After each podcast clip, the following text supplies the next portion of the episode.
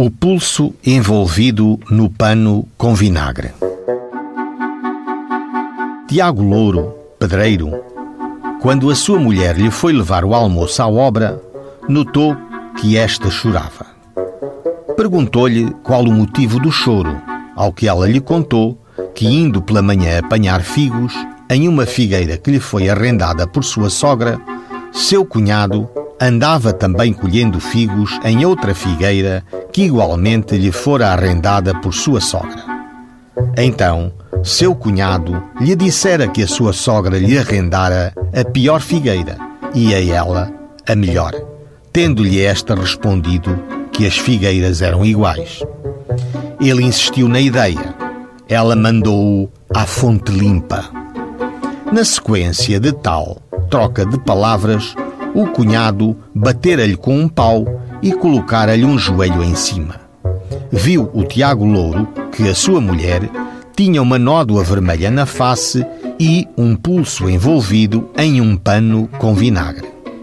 Tiago Louro regressou a casa a cavalo num burro, trazendo na mão um pau. Já caía a noite. O Tiago Louro avistou o culpado e disse-lhe: Quando quiseres bater, bate em homem e não em mulher. Bate-lhe agora que tem um homem ao pé.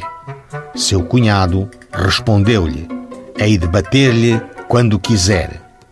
Em auto de declarações ao senhor juiz, narrou que se dirigiu ao seu cunhado e, como este alçasse para ele um pau, ele respondente, recuando dois passos, lhe deu na cabeça com o pau que trazia na sua mão, caindo logo António Joaquim de joelhos e agarrando-se-lhe às pernas, que neste momento foi pelas costas agarrado por um indivíduo de nome Simão, que o retirou do local, levantando-se depois o cunhado e indo para casa. Que seria uma hora da madrugada seguinte, ouvindo a mulher do António Joaquim chorar, soube que seu cunhado estava muito mal, sendo essa a razão do choro da mulher deste.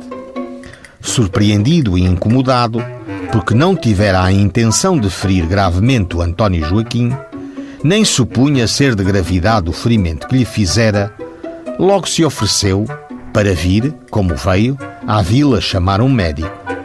Ali chegou ao nascer do sol, mas como o médico dormia e só se levantaria às nove horas, esperou. Na espera, foi avisado que o cunhado falecera. E visto isso, foi logo sentar-se nas escadas dos passos do Conselho, esperando o administrador para se lhe apresentar e expor o sucedido. Por ordem do senhor juiz, foi preso e conduzido à cadeia.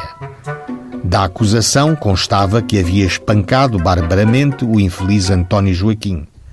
O júri, em julgamento, deu como não provado o crime de homicídio voluntário dando como provado o crime de ofensas corporais voluntárias de que resultou a morte, mas sem intenção de matar. Foi condenado a 20 meses de prisão correcional, levando-se-lhe em conta o tempo de prisão preventiva já sofrida.